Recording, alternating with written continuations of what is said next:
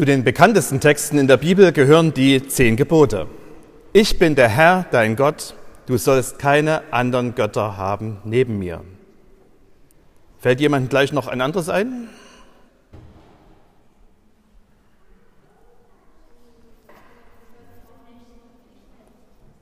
Bitte? Auch ein wichtiges Gebot, keins der zehn, aber ein wichtiges, kommen wir gleich noch drauf zu sprechen. Noch eins von den zehn Geboten? Du sollst den Feiertag heiligen, eins der komplizierten, wo man gar nicht so genau weiß, was gemeint ist und erstmal überlegen muss. Lukas? Ganz wichtig, Lukas, genau. Sollst nicht Ehe brechen, das kann man nicht früh genug wissen.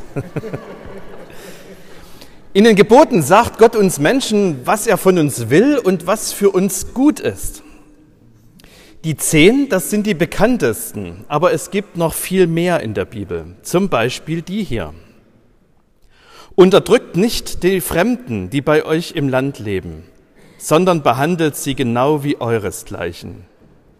Jeder von euch soll seinen fremden Mitbürger lieben wie sich selbst.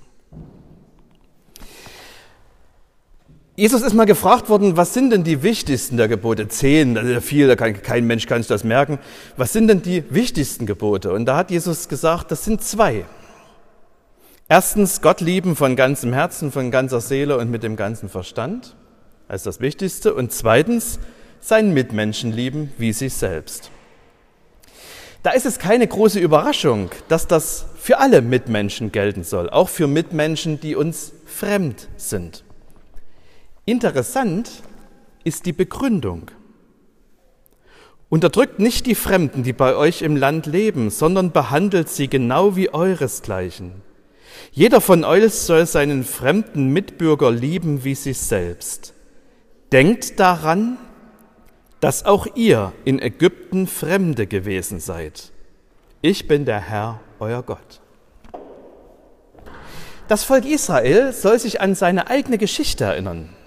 Und da gab es eine Zeit, da hatte das Volk kein eigenes Land, sondern lebte in Ägypten. Ich rufe das kurz in Erinnerung. Es begann alles mit Josef, einer der zwölf Söhne von Jakob. Seine Brüder konnten ihn nicht leiden. Sie haben ihn als, haben ihn als Sklavenhändler verkauft und die haben ihn nach Ägypten gebracht. Dort hat er eine sagenhafte Karriere gemacht und ist der zweitmächtigste Mann im Land geworden. Es gab dann eine Versöhnung mit seinen Brüdern und das Volk Israel ist nach Ägypten gekommen. Dann lebten sie lange Zeit dort, die Geschichte geriet in Vergessenheit und sie wurden Sklaven der Ägypter. Und dann schickte Gott Mose, um sein Volk zu befreien. Von uns hier hat wahrscheinlich niemand jahrelang in einem anderen Land gelebt, aber viele von uns packen in diesen Wochen Koffer, um in den Urlaub zu fahren. Oder sie haben sie schon wieder ausgepackt, weil es vorbei ist. Wenn wir verreisen, dann sind wir auch Fremde. Wir sind Gäste. Bei uns sind die Koffer schon wieder ausgepackt. Wir waren auf der Insel Rügen und dort hatten wir eine Gästekarte. Da standen unsere Namen drauf und wir konnten kostenlos mit dem Bus fahren. In manchen Regionen gibt es Fremdenzimmer.